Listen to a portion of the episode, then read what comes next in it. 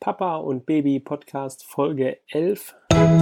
Herzlich willkommen und schön, dass ihr wieder eingeschaltet habt. In diesem Podcast verrate ich euch, welche Entwicklung die Babys in welcher Woche machen.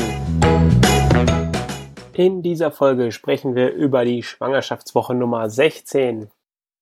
Wie immer zuerst mal das Baby. Also es ist jetzt 10,3 cm lang, Steißlänge in dem Fall. Der BPD ist 32 bis 40 mm. Das ist für alle eine kurze Wiederholung der Durchmesser des Kopfes. Und das Baby wiegt zwischen 80 und 100 Gramm. So, das erstmal zu den harten Fakten. Zumindest äh, soweit es geht. Der Fötus ist ja jetzt quasi fertig entwickelt. Er muss also nur noch wachsen. Das war stark vereinfacht, das wisst ihr alle. Aber ähm, jetzt beginnt quasi nur noch der starke Wachstumsprozess und die Aufrichtung des Föten. Diese ermöglicht ihm später mal den aufrechten Gang, also das wird jetzt schon der Grundstein dafür gelegt. Für das bessere Wachstum benötigt der Fötus eine gut funktionierende Schilddrüse. Die wiederum benötigt dazu Jod. Und zu dem ganzen Problem mit Jod komme ich am Ende der Folge, wenn es um die Mama geht. Ja, da wird das ein bisschen ausführlicher, was die Mama essen sollte und so weiter. Die Haare vom Baby, die wachsen jetzt. Jetzt werdet ihr euch wundern, weil die meisten Babys eben mit Glatze auf die Welt kommen. Ist aber gar nicht so. Die haben alle Haare am Kopf oder so ziemlich alle. Aber die sieht man halt nicht, weil die noch sehr dünn und ähm, wenig sind. Aber die Haare fangen jetzt halt in dieser Schwangerschaftswoche Nummer 16 an zu wachsen. Kurze Episode wieder zu meinem Sohn. Der kam mit einem richtigen Busch dunkel schwarze Haare auf die Welt.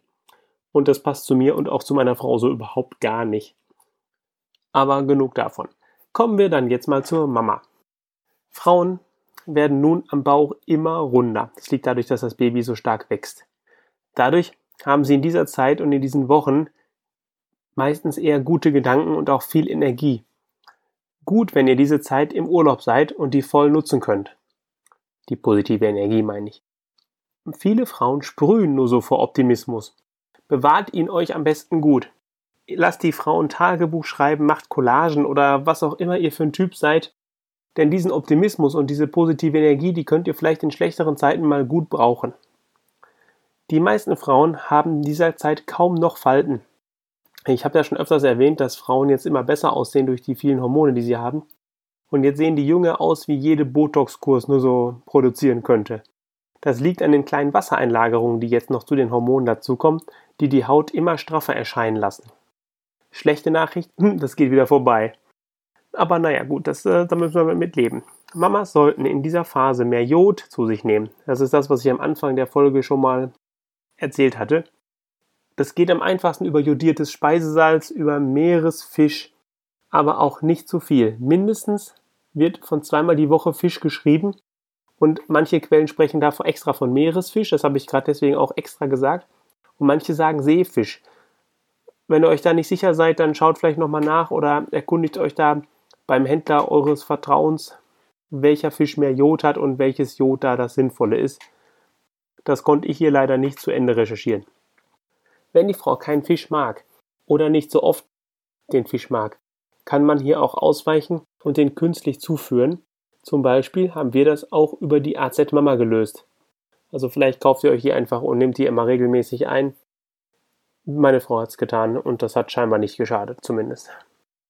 Frauen, die zu dieser Zeit schon zugenommen haben und deswegen Probleme haben, denen könnt ihr sagen, dass es nach der Geburt viel besser wird. Circa 8 bis 9 Kilo verlieren die Frauen bei der Geburt. Das setzt sich zusammen aus Baby, Plazenta, Fruchtwasser und der gesteigerten Blutmenge, die die Frau ja hat, die dann erst abgebaut wird. Die großgedehnte Gebärmutter, da wird auch nochmal ein bisschen Gewicht mit verloren. Und das ist das Allerwichtigste für uns Männer, die größeren Brüste in denen ja jetzt auch schon die Milchproduktion gestartet ist und ähm, auch jetzt schon ein bisschen Milch wahrscheinlich vorhanden ist. Das bedeutet, dieses Gewicht ist jetzt nicht mit der Geburt wieder runter, aber eben in absehbarer Zeit. Was ihr den Frauen jetzt vielleicht besser noch nicht sagt, zwei bis drei Kilo sind Fetteinlagerungen, die die Frau ja irgendwann später mal abtrainieren muss, wenn sie das denn möchte. Aber das sagt ihr einfach nicht, denn sonst äh, kriegen die das Fettpolster vielleicht nicht drauf und das ist wiederum schlecht, weil für die Schwangerschaft und die Stillzeit danach wird das dringend gebraucht. Also das haben mehrere Bücher jetzt ergeben, dass da auf jeden Fall ein gewisses Polster vorhanden sein muss. sonst ist es wirklich bedenklich. Denn was ihr alle wissen müsst und was meine Hebamme oder unsere Hebamme uns öfters gesagt hat, egal welche Nährstoffe die Frau zu sich nimmt, das Baby wird vom Körper der Mutter durchgebracht. Das heißt, die Mutter verzehrt sich am ehesten eher selber, als dass das Baby irgendwelche Probleme bekommt. Daher sollte man das rein aus Interesse der Frau gegenüber so machen, dass die durchkommt und das äh, am Stück. Das gleiche gilt auch bei den Zähnen. Die Babys brauchen ja jetzt jede Menge Kalzium für ihren Knochenbau. Den holt sich das Baby, der Fötus, auch aus dem Körper der Mutter. Und wenn die Mutter nicht genug Kalzium zu sich nimmt, dann wird Kalzium in der Mutter abgebaut, um es beim Baby aufzubauen. Darum haben früher hat man gesagt, ein Zahn verloren pro Kind. Das sollte heute nicht mehr der Fall sein, weil man jetzt Kalzium künstlicher zuführen kann oder das auch weiß. Wo ich das gerade sage mit der Milch, fällt mir ein, dass bei den meisten Schwangeren in dieser Phase auch schon mal ein Tropfen Milch aus der Brust kommen kann. Die ist dann zwar noch ganz gelblich, das liegt an dem vielen Fett und an dieser Vormilch eben, das macht aber nichts, das ändert sich später alles und das ist total normal, dass die Frauen jetzt schon mal einen Tropfen Milch verlieren können. In der nächsten Folge erzähle ich euch dann etwas über die Elternzeit. Das war's für heute. Ich hoffe, es hat euch gefallen.